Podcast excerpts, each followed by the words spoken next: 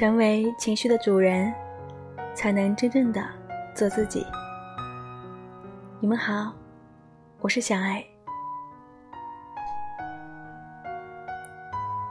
我有一个女生朋友，是一位老板，她跑去注射肉毒杆菌，结果注射的太多，一整个礼拜她的脸都非常的僵硬。很意外的，她发现，在那个礼拜当中，全公司的员工都非常的小心翼翼。他实在不明白发生了什么事。后来，他就找了一个员工来问，说：“最近。”你们怎么怪怪的？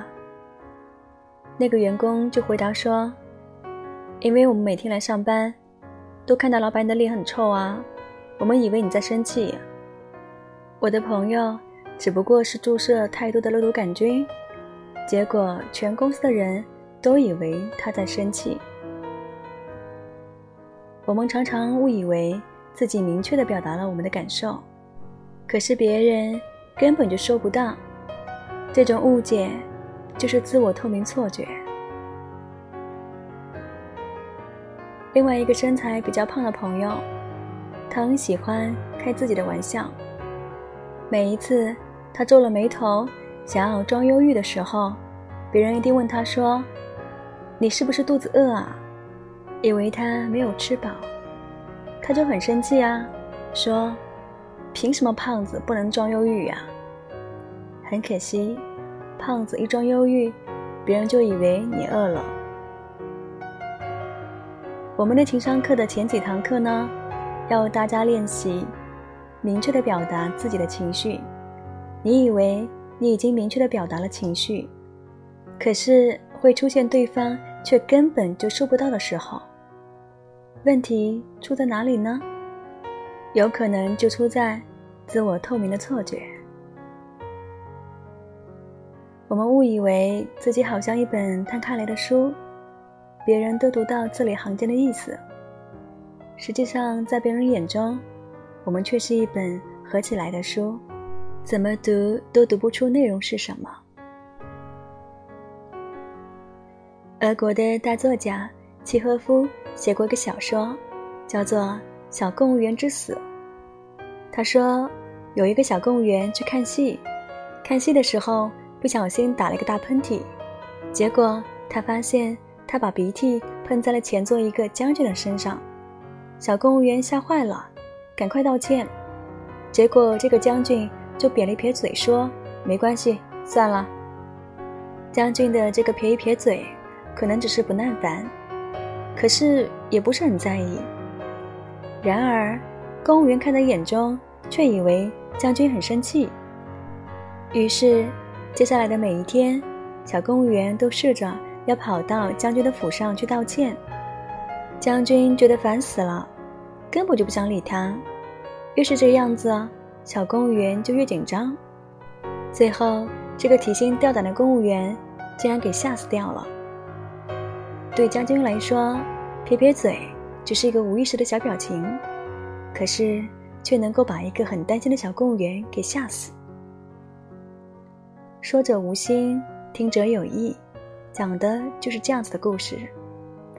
所以，今天的情商课，我们就来试着处理一下，如何避开这种自我透明的错觉，如何避免我们自以为表达的很清晰，别人却收到错误的讯息的状况。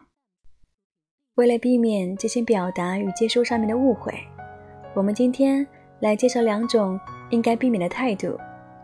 第一种态度是。你应该懂我啊，你应该知道我的意思吧。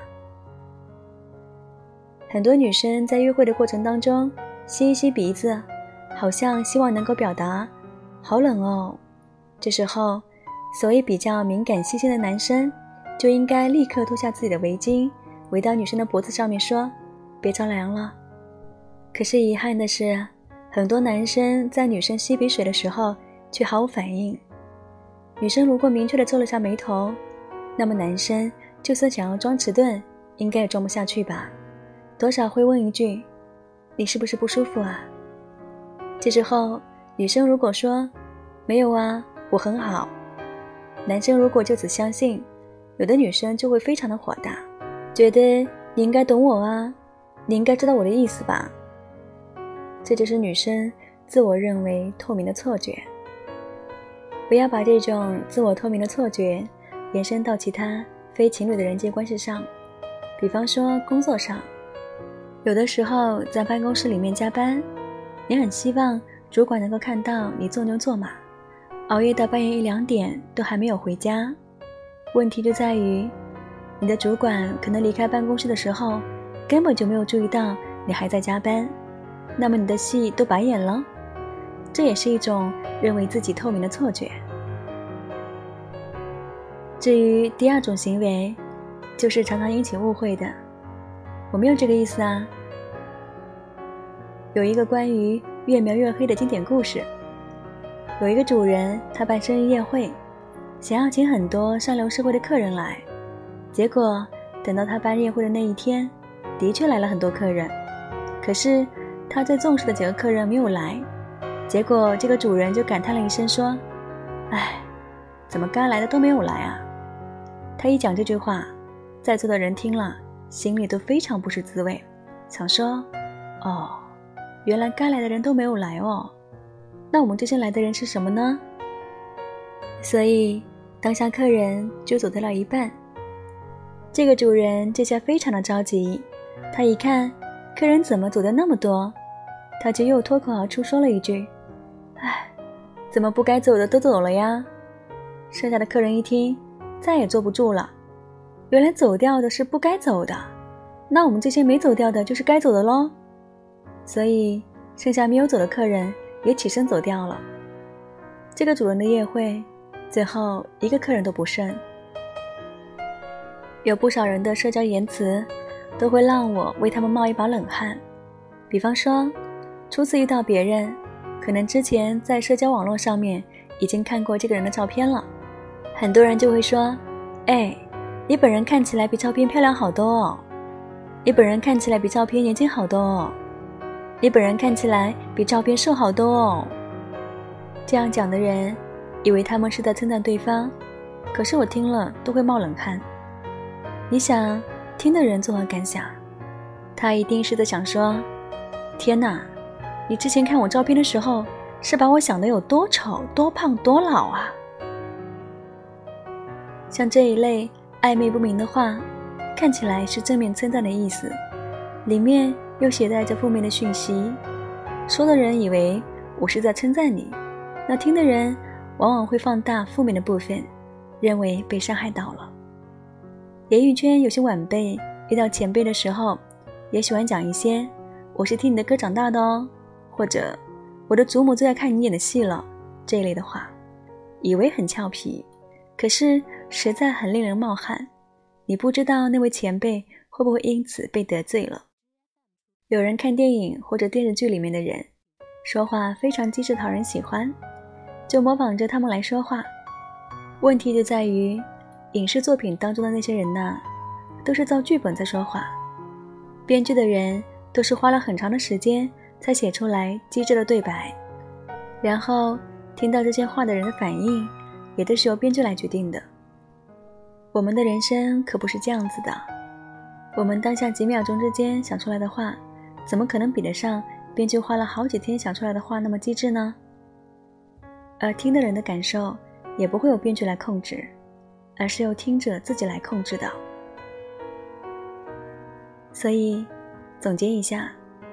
我们这种自我透明的错觉，往往导致我们会有两种心态：一种心态是“你应该懂我的呀，你一定知道我的意思吧”；另外一种心态就是“哎，你误会我了，我并没有这个意思啊”。这两种行为都会耽误别人收到我们的讯息。那么，今天情商课的最后，我们来做一个小练习，想一下。你在使用微信跟别人联络的时候，你写一句话，别人收到的语气真的是你要表达的语气吗？当你写下一行话，是“你几点钟过来”，你觉得对方收到的是很凶悍的“你几点钟过来呀”，还是很甜蜜的“你要几点钟过来呢”？如果你在使用微信的时候，对这种接收之间的错误没有自觉，你觉得要怎么样来补救呢？用什么方法可以让别人更明确的收到你想要表达的情绪呢？欢迎你跟我探讨。好了，我们今天的情商课就到这喽，我们下期再见。